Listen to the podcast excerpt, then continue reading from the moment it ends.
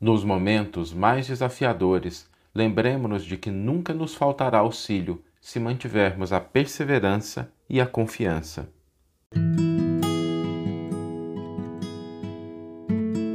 Você está ouvindo o podcast O Evangelho por Emmanuel, um podcast dedicado à interpretação e ao estudo da Boa Nova de Jesus através da contribuição do benfeitor Emmanuel. Nós vamos refletir sobre aqueles momentos em que acredito que todos nós passamos.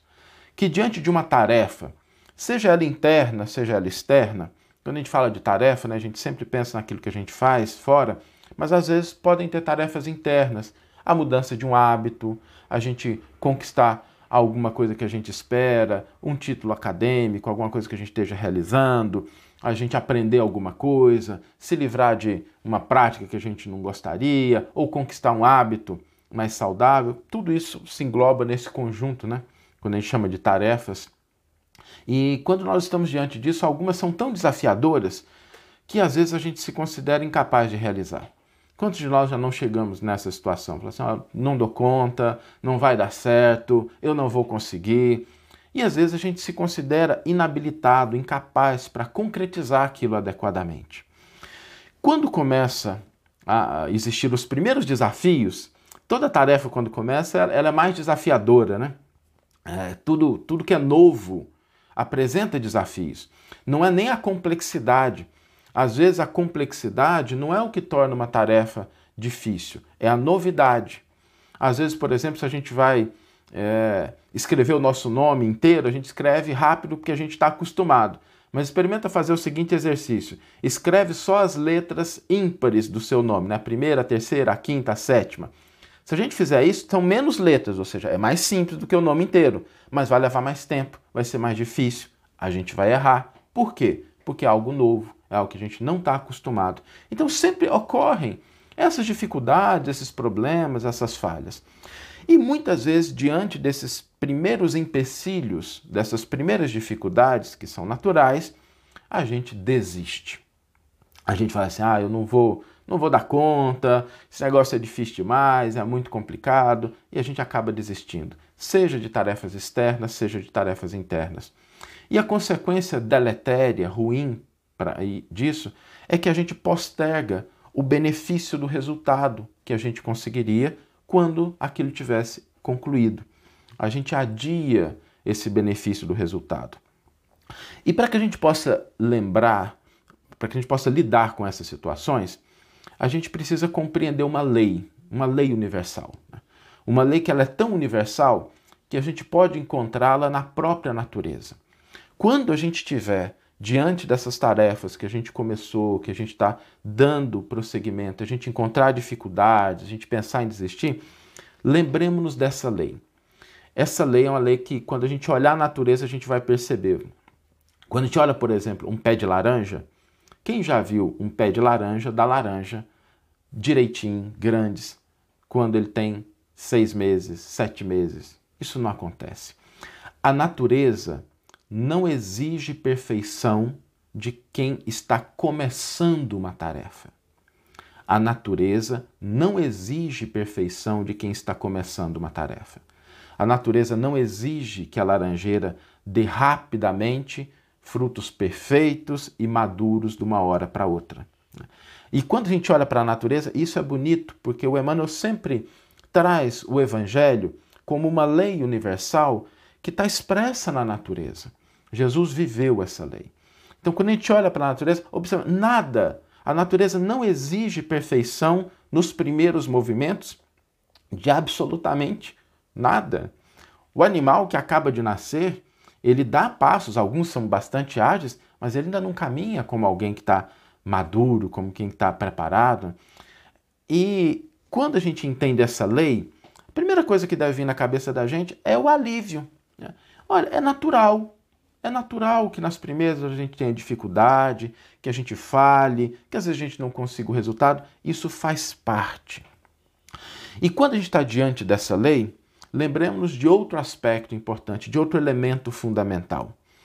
A perseverança e o tempo é que levam à concretização. A repetição é que conduz à habilidade.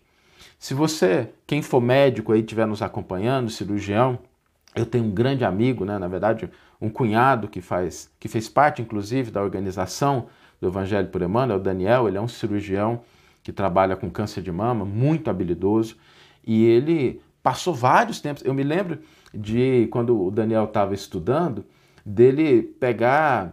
É, é, o que me veio na cabeça na hora, não sei nem se o termo é isso, mas ele pegar crochê né, e ficar estudando ali os movimentos para fazer a, a sutura final. Né? E isso é prática. A gente deve sempre se lembrar: não existe um cirurgião habilidoso que não tenha passado pela repetição, pelo treino. E é a perseverança que conduz à concretização. É a repetição que gera habilidade. Lembra, eu não sei quem aí tem filho adolescente, eu tenho dois aqui em casa, e é muito interessante porque eu vejo, vejo minhas filhas jogando, né? E hora que eu olho, a gente lá jogando jogos, né, uma habilidade, consegue vencer, saltar, pular, acertar as coisas. E quando eu pego para jogar, eu me sinto um, um, chimpanzé na frente do computador, né? Apesar de lidar com informática, a hora que eu vou para o jogo, a habilidade não tem. Mas é a repetição. Quantas horas a pessoa passou ali jogando, testando? É isso que vai produzindo a perfeição. Por isso é muito importante a gente entender esse outro elemento, né? que é a perseverança, é a repetição que vai conduzir à concretização, ao resultado que a gente espera. Mas tem um terceiro elemento fundamental. A gente sempre se lembrar de que nunca nos faltará apoio e auxílio. Se nos mantivermos no trabalho do bem. Toda tarefa no bem, seja ela de autotransformação, de melhoria íntima, de melhoria do ambiente em que nós estamos, de auxílio às pessoas, toda tarefa receberá o auxílio necessário e adequado.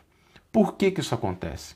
Porque Deus não deixa de auxiliar quem se mantém na tarefa, quem persevera. Não falta auxílio. Agora, é importante a gente lembrar que para que o auxílio ao trabalhador chegue, é preciso que ele esteja no campo trabalhando. É preciso que ele esteja envolvido com as suas atividades. Porque o trabalhador que se ausenta do campo de serviço ou que foge à responsabilidade temendo o fracasso, quando chegar o auxílio, ele não vai estar lá para receber.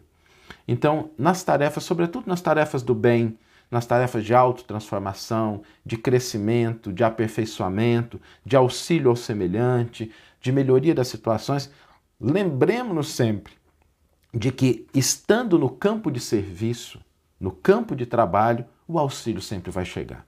Às vezes não da forma como a gente esperava, porque às vezes a gente espera que fulano nos auxilie, mas vem ciclano, vem beltrano, vem uma outra pessoa.